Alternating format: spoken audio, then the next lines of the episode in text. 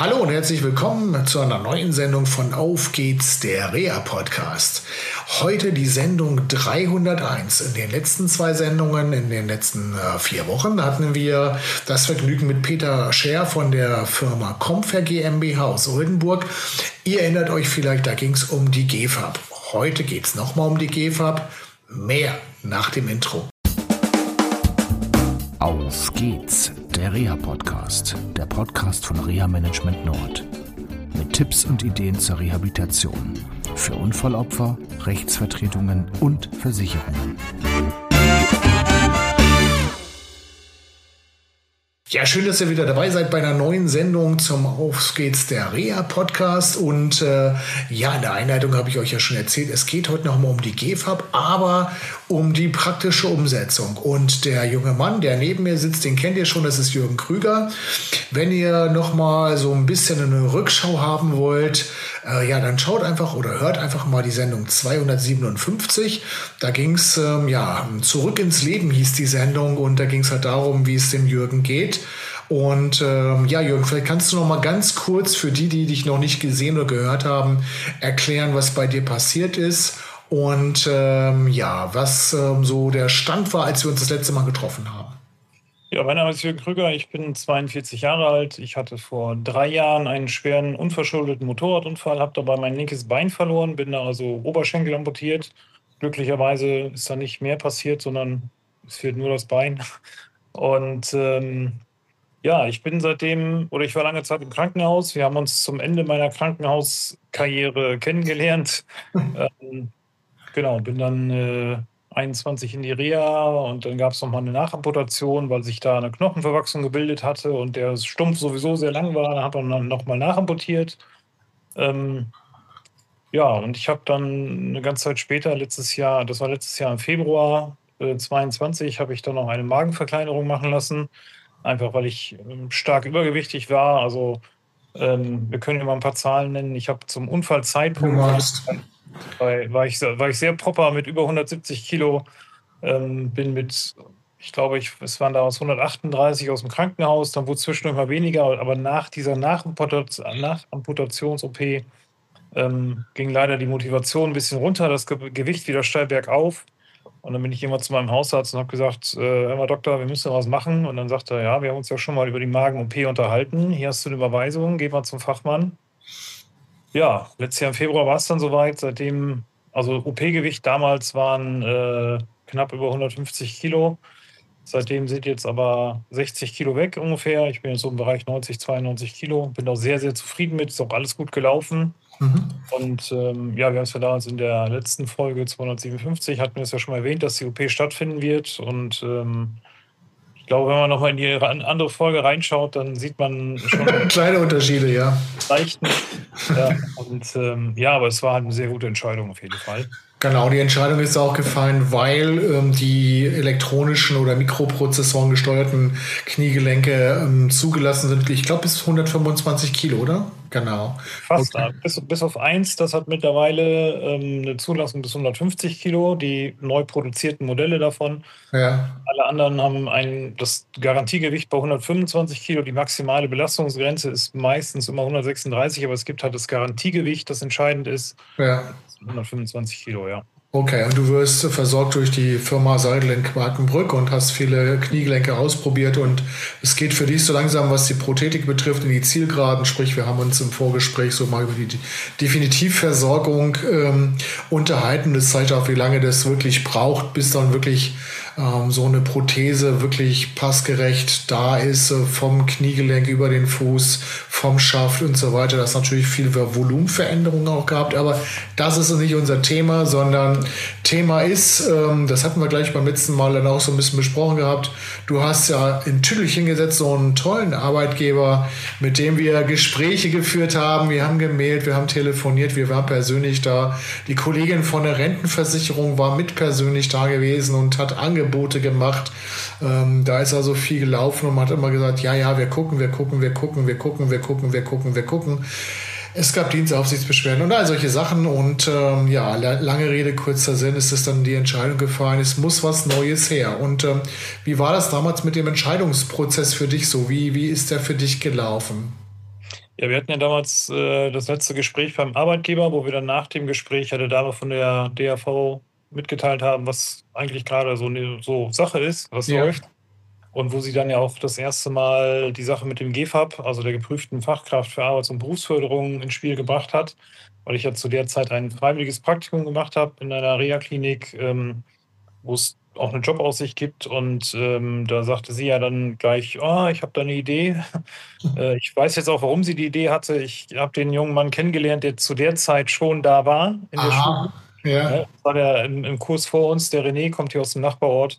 Ja. Und, ähm, Genau, das, den hatte sie als Klienten äh, zu der Zeit in der, in der, oder da gerade in die Schule gebracht, sozusagen. Mhm und kam, sagte dann ja auch gleich, ja, googeln Sie mal nach Comfair und GFAB. Und dann haben wir ja, äh, habe ich das ja auch gemacht, habe mir dann das Infomaterial zuschicken lassen, habe das dann an meinen möglichen Arbeitgeber weitergegeben, ähm, der dann sagte, oh ja, das könnte passen. Und ähm, ja, Sinn der Sache war ja natürlich auch, dass ich nicht einfach nicht einfach irgendwas Neues anfange, um mit, das mit irgendwelchen Fortbildungen oder so, sondern dass man halt eine, eine Maßnahme zur Leist zu, oder Leistung zur Teilhabe am Arbeitsleben macht, um halt am Ende auch ein Zertifikat in der Hand zu haben, womit man dann im schlechtesten Fall auch weitergehen kann. Ne, kann ja auch immer mal sein, dass so eine Firma pleite geht. Das habe ich selber damals nicht so bedacht. Dass der Einwand kam ja aus, von, von äh, Seiten der Profis hier. Mhm. Ähm, da habe ich auch selber gar nicht drüber nachgedacht, aber im Nachhinein gedacht, daher ist total schlau eigentlich.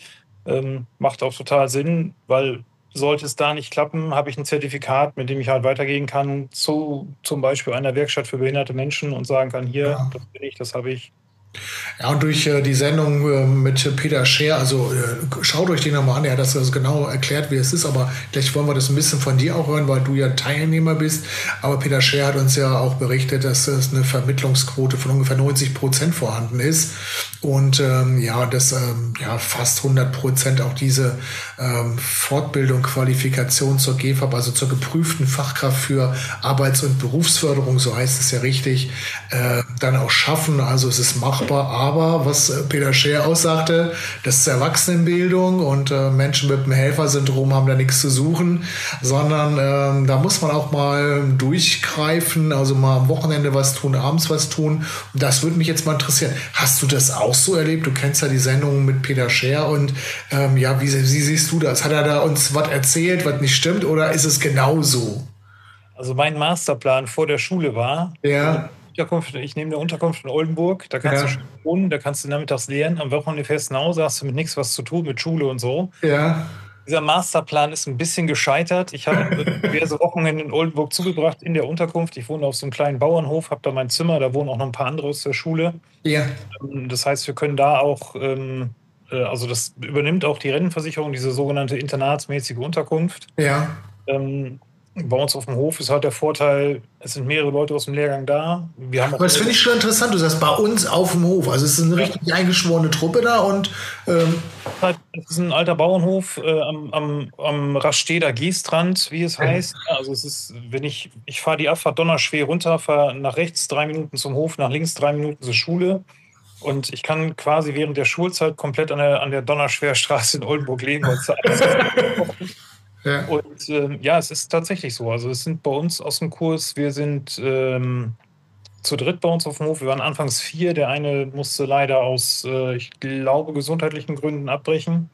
Weiß ich nicht ganz genau. Ähm, wir sind zu dritt aus unserem Kurs. Es gibt ja auch andere Kurse in der Schule. Es, also neben der geprüften Fachkraft zur Arbeit und Berufsförderung wird da auch Case-, Case und Belegungsmanagement angeboten. Mhm. Ähm, und der Sozialbetreuerkurs findet da auch statt. Das heißt, da wohnen auch Leute aus anderen Kursen. Wir sind insgesamt, glaube ich, Verzeihung. Was? Wir sind insgesamt, glaube ich, gerade neun Leute aus drei verschiedenen Kursen. Mhm. Zum einen der GFAB-Kurs nach uns, äh, der 13er-Kurs, das sind Leute aus dem Case-Management, Leute ja. aus dem, beziehungsweise die Sozialbetreuer sind jetzt gerade fertig, die sind gerade ausgezogen sozusagen. Und ähm, ja, es ist schon so ein bisschen eingeschworen. Ne? Du kannst natürlich mit deinen Leuten aus deinem Kurs äh, dann abends auch mal schön zusammensitzen und lernen kannst aber auch den äh, Leuten aus dem neuen Kurs schon mal ein bisschen Angst machen, was nach der ersten Klausur so erwartet. Ja. Ähm, also es ist schon so, man muss schon was tun. Die ersten zwei Wochen mhm. war ich abends fix und alle vom Lernen, weil du sitzt dann, das ist halt wirklich so, du kommst, gehst wieder zur Schule, du sitzt acht Stunden da, hörst Dozenten zu ähm, die natürlich auch nicht immer, also es kommt auch immer darauf an, was für ein Thema die gerade äh, äh, vermitteln da die Dozenten. Also es, du hast immer einen Tag ein Thema. Das ist jetzt nicht wie in der Schule, dass so, dass nicht jetzt irgendwie zwei Stunden Deutsch, zwei Stunden Englisch. Hast du sowieso nicht bei uns, sondern das sind halt fachbezogene äh, Themen. Naja, sowas wie Pädagogik, Psychologie, ähm, Arbeitssicherheitslehre, solche Sachen hat er ja. Ne? Genau, solche Sachen. Und wenn du natürlich Recht ist manchmal ein bisschen tröge. Da, da, ist der Tag ein bisschen länger als bei Pädagogik zum Beispiel. Das ist ja. einfach. Mhm. Ähm, und wir hatten, ähm, also angefangen haben wir damals erstmal mit drei Tagen Kommunikation, ähm, wo du dann erstmal lernst, äh, wie du eigentlich, also wenn man Kommunikation lernt und diese ganzen Axiome und so da lernt, dann denkt man sich bei ganz vielen Sachen, ja, das mache ich doch jeden Tag, aber jetzt hat das auch noch einen schlauen Namen. Und aus diesen drei Tagen setzt sich dann auch die erste Klausur zusammen, die aber mehr oder weniger so ein Test ist, um zu gucken, ob die Leute wirklich mitkommen. Man muss mhm. bedenken, der Altersschnitt bei uns oder der, der, das Alter liegt bei uns so, der jüngste ist, glaube ich, jetzt 38 mhm. oder 37 und äh, unser ältester und schönster Teilnehmer ist 57. und ähm, das muss ja auch für alle passen. Das die Definitiv. Äh, das war ja auch damals so eine meiner Überlegungen, warum ich eine Fortbildung mache und keine, keine Umschulungsmaßnahme, weil bei einer Umschulung gab es ja auch mal die Überlegung, vielleicht so Richtung Orthopädietechnik, was immer noch interessant wäre. Ähm, da sitze ich aber mit 20-Jährigen in der Berufsschule, in der, im orthopädietechnischen Bereich, dann im Blockunterricht und muss da mithalten. Ja. Mittlerweile weiß ich, dass es da auch die, Untersch die Umschulungs, äh, wie heißt das noch? Umschulungsbegleitende Hilfe gibt, wo man dann nochmal Zusatzunterricht kriegen kann. Das war mir auch nicht bewusst, aber auch dann ist es immer noch schwer. Und ja, wird aber ja zum Beispiel auch angeboten im BFW Friedehorst, jedenfalls war es früher so gewesen. Äh, man kann das ja auch ähm, überbetrieblich machen, wenn man es kann.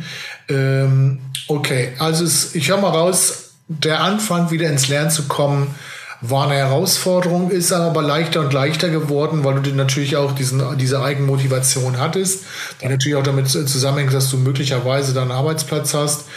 Ähm, da stellt sich die Frage, dann ging es auch irgendwann mal in dieses erste Praktikum. Also Peter Scher hat uns ja damals erzählt, es gibt zwei Praktikas, das erste und beim zweiten wird es dann richtig wichtig halt auch. Und wie war das denn so im ersten Praktikum? Und ähm, ja, wie hast du das empfunden? Konntest du das, was dir da vermittelt worden ist, auch umsetzen? Hat das wirklich Praxisbezug gehabt oder war es so gewesen, dass du sagst, naja, also das eine ist Theorie und Praxis ganz anders?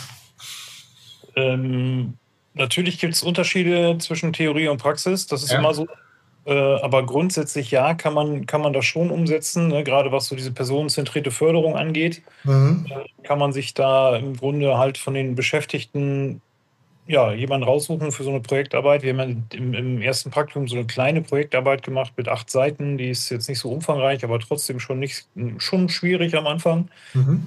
Und ähm, das kann man schon. Ähm, als Praktikant war es auch echt super. Ich war in der Werkstatt für behinderte Menschen hier in der Nähe. Als Prakt im, im Metallbereich als Praktikant war das auch ein super Job. Ähm, aber ich muss auch dazu sagen, nachher als, als festangestellter Gruppenleiter, jetzt speziell in der Werkstatt, ist es halt nicht so super, weil dann weicht die Praxis schon ziemlich von der Theorie ab, weil du dann einfach ähm, als Gruppenleiter sehr viel drumherum zu tun hast mit, ähm, weil man muss immer sehen, eine Werkstatt für behinderte Menschen ist letztlich auch immer irgendwie ein Produktionsbetrieb und das muss natürlich auch laufen. Und da haben die Gruppenleiter sehr viel zu tun mit ähm, Materialbeschaffung, Auftrags, äh, alles was mit, mit Auftragsbearbeitung zu tun hat, Kostenvoranschläge und so weiter. Und also das ist praktisch der BWL-Anteil, von dem Herr Scher ge gesprochen hatte. Sozusagen. Er hat gesagt, das lernt man ja noch mit, ne? Das ja, so, so, ein bisschen, so ein bisschen ist da mit drin, äh, wobei das da in dem Betrieb schon einen sehr großen Umfang einnimmt. Ähm, mhm. Da muss ich aber auch dazu sagen, die Mitarbeiter da, also ähm, er hat ja auch erklärt, es gab vorher die SPZ, die ähm, sozialpädagogische Zusatzausbildung. Das heißt, du konntest früher als, als ähm, im besten Fall als Meister in so einer Werkstatt anfangen, ja. hast SPZ gemacht und warst dann halt das, was heute der GFAB macht. Ähm, das haben auch die meisten da noch.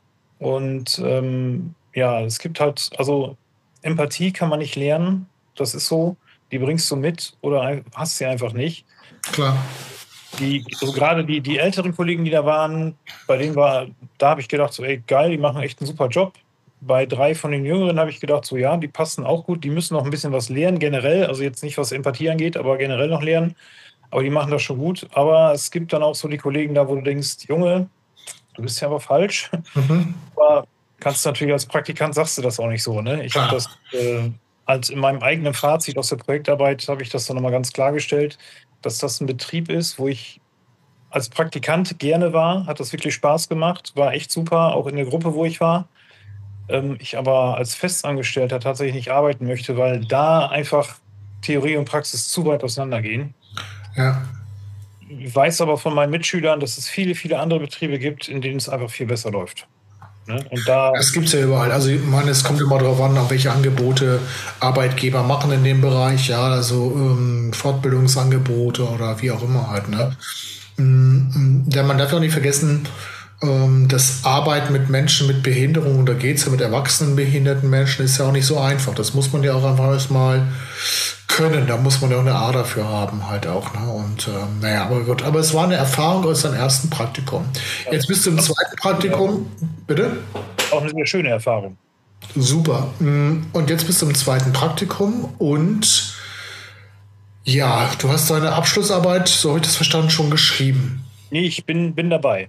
Du bist dabei, aber ihr habt die Abschlussklausur geschrieben, so war es, ne? Die Abschlussklausur haben wir jetzt genau. vor, vor dem Praktikum geschrieben. Mhm. Ähm, haben jetzt halt drei Monate Praktikumsphase und danach dann nochmal sechs Wochen Abschlussprüfungsphase sozusagen, wo wir dann ja. unsere, also wir müssen jetzt während des Praktikums machen wir eine Projektarbeit mit einem äh, Beschäftigten oder mit einer Gruppe, je nachdem. Ja und äh, machen diese Projektarbeit. Darüber schreiben wir eine 20-seitige Ausarbeitung, so eine Facharbeit, wo dann halt, also wo ich mich beschreibe, den Betrieb beschreibe, meinen Arbeitsbereich, die Projektplanung, also die ganze Projektfindung, wie, ich, wie bin ich zu dem Projekt gekommen, ähm, das Projekt dann an sich beschreibe, dann den ganzen Ablauf mit allen Lerntheorien, die ich angewendet habe und so weiter und Lernmodellen und allem, was dazugehört. Ähm, und natürlich mein persönliches Fazit nachher. Ich muss, also ist halt letztlich auch egal, ob das Projekt funktioniert oder nicht. Wichtig ist, dass ich halt reflektieren kann, warum, wenn es nicht funktioniert, warum hat es nicht funktioniert? Was habe ich, was ich vielleicht falsch gemacht? Was ist, ja.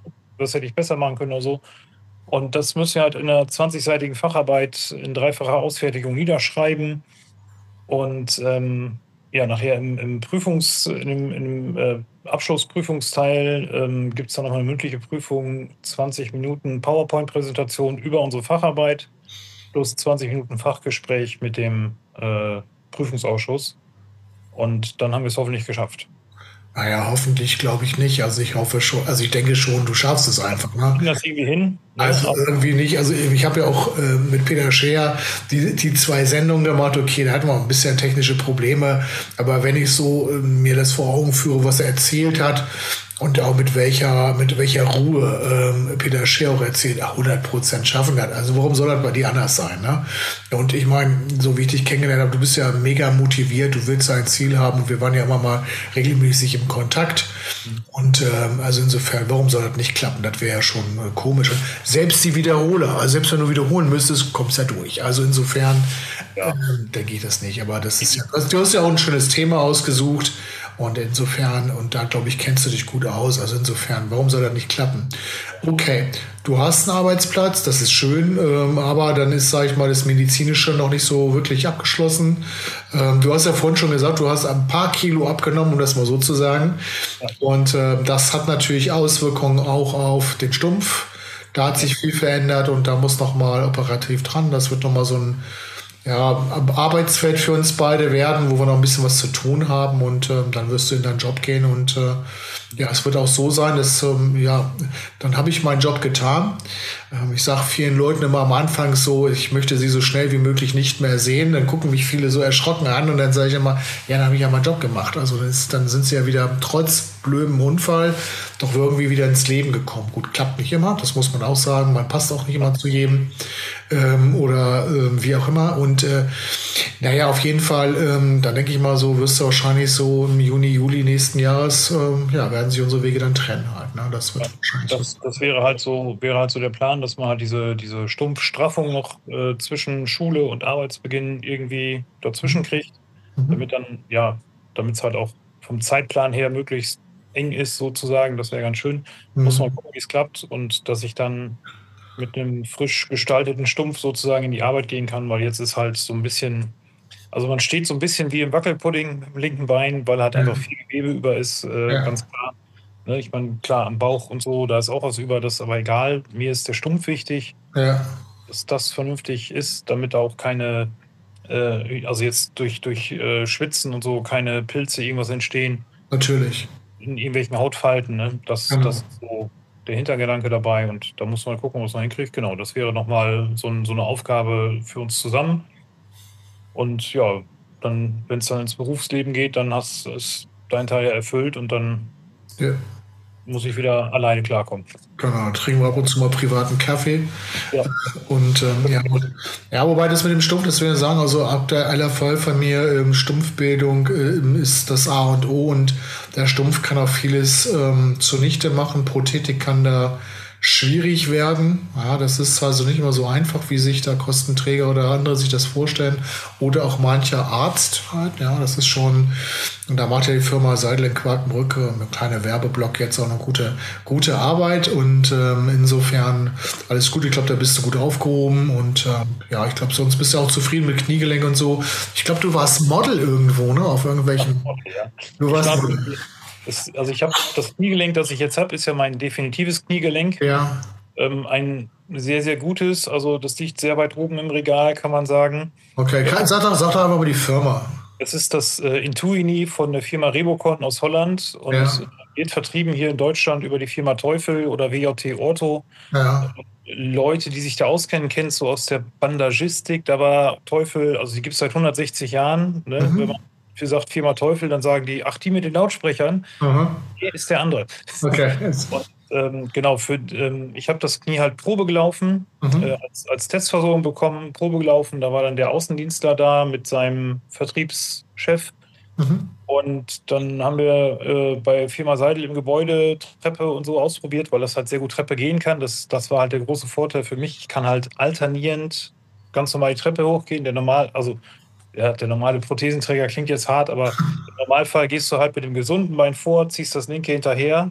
Ne, das ist halt intermittierend und ich kann ja. in die Treppe gehen, weil das Knie das einfach hergibt, weil es elektronisch ja. gesteuert und unterstützt ist. Das heißt, da ist ein Motor drin. Und ähm, das hat dann auch irgendwie im zweiten Versuch direkt geklappt mit der Treppe und so. Und dann ähm, fingen die Jungs an so, ja, hm, wir haben da demnächst machen wir so ein Zertifizierungsseminar hier bei der Novecor. Das ist direkt bei Seidel nebenan. Ja. Ob ich da nicht als Testläufer agieren könnte, um das Knie ähm, den Leuten, die gerade darauf zertifiziert werden, die Funktionen vorzuführen. Und ich sage, ja klar.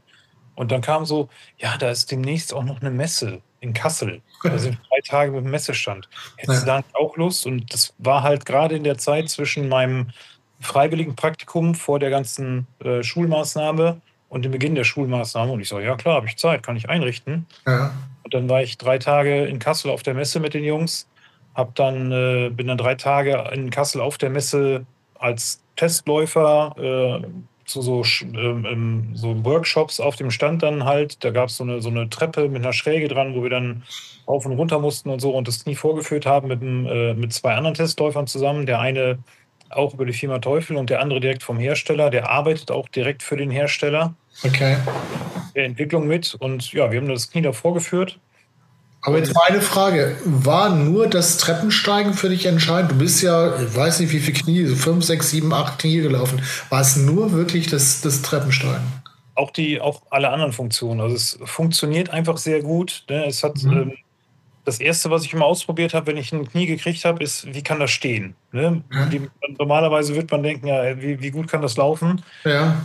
Entscheidend ist aber auch, wie gut kannst du denn stehen mit so einem Knie. Ne? Das, die meisten Knie, die Mikroprozessor gesteuert sind, die haben so eine, die, die machen zu im Stand, die haben das so eine Stehhilfe. Mhm. Probiere ich dann immer aus und ähm, halt das, ja, wie fühlt es sich insgesamt an, auch beim Laufen, ne? Und okay. natürlich so ein Knie mit einer dicken Batterie drin und Motor ist natürlich schwerer als, äh, als so ein Marktführerknie, das nur, nur in Anführungsstrichen eine Hydraulik hat. Ne? Das ist also über ein Kilo schwerer was der Motor aber wieder wegmacht. Ne? Also dieses ähm, beim Gehen, da, dadurch, dass sich das Knie von alleine bewegt, merkst du das Gewicht nicht.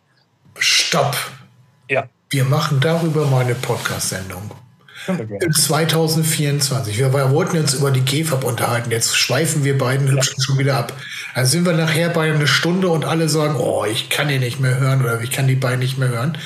Das wäre doch, dass wir uns vielleicht mal genau darüber unterhalten. Vielleicht können wir dann auch mal so ein bisschen Video machen oder so, wenn du Lust hast. Vielleicht können wir mit Björn Seidler nochmal sprechen, mal keine Ahnung. Ja, das wäre mal so eine Überlegung. Ähm, Videomaterial von der Messe. Bitte? Ich glaube, ich habe auch noch Videomaterial von der Messe. Okay, das, also für, ich glaube, für unsere Hörerinnen und Hörer wird es nicht so spannend, aber für die Zuschauerinnen und Zuschauer, die unseren YouTube-Kanal oder auf unserer Homepage das vergleichen, damit man so mal einen Eindruck hat, worum geht's oder so. Und ich werde mal dieses Kniegelenk verlinken, auch schon zu dieser Sendung, ähm, dass man einfach mal wirklich einen Eindruck hast. Und du bist ja auch Autobock gelaufen, glaube ich, ne? Und ähm, ich habe alle, alle, Östo bist du, glaube ich, auch gelaufen, ne? Östo habe ich zwei Knie getestet, das äh, Reo und das Power Knee. Genau, vielleicht kannst du da so ein bisschen was da mal zu erzählen, halt, ne? dass man da mal einen Eindruck hat. Okay, dann sind wir fürs 2024, haben wir doch wieder was vor. Also war verabredet und ähm, ich bedanke mich für die Zeit, die du dir genommen hast, also um diese Fragen zu beantworten. Äh, was ich spannend fand, so von dir mal zu hören und also wirklich eine Bestätigung dessen zu bekommen, was Peter Scher uns alles erzählt hat. Und ähm, vielen Dank für die Zeit. Also ich, ich kann äh, als Fazit zum GFAB nochmal sagen. Ja ja, es ist Erwachsenenbildung. Ja, es ist nicht so schwer wie eine Ausbildung. Ja. Aber ja, du musst doch was dafür tun. Ja, das ist klasse. Und wenn nicht, ähm, sollen sie mir die. Also wer Fragen hat, ähm, ich schicke dir die ganzen Anfragen dann gerne. Okay, gut. Aber vielen Dank für die Zeit, die du dir genommen hast. Und ähm, dann sehen wir uns 24 zum Thema Kniegelenk. Das wird spannend. Und ähm, ja, dann ähm, euch wünsche ich noch eine schöne Zeit und äh, bleibt vor allem gesund und ähm, mit einem neuen Start und guten Start ins neue Jahr für euch. Äh, das war Sendung 301. Mit Sendung 301 haben wir zehn Jahre Reha-Podcast voll gemacht und starten im Jahr 3000, also 2024, 2024, 2024 durch ins elfte Jahr. Wir planen einige spannende Sendungen. Unter anderem äh, will ich mich mit Herrn Rechtsanwalt Kerkmann so ein bisschen einigen rechtlichen Themen, die immer wieder aufkommen, wo ich nichts zu sagen darf, aber die immer so ein bisschen das Reha-Management Streifen ähm, mit beschäftigen und da planen wir einiges dazu. Und ähm, ja, ich hoffe, dass wir da bald ein paar Sendungen haben. Also bleibt gesund und ein schönes neues Jahr 2024. Tschüss. Tschüss. Das war eine Folge von Auf geht's, der Reha-Podcast, eine Produktion von Reha Management Nord. Weitere Informationen über uns finden Sie im Internet unter www.rehamanagement-nord.de.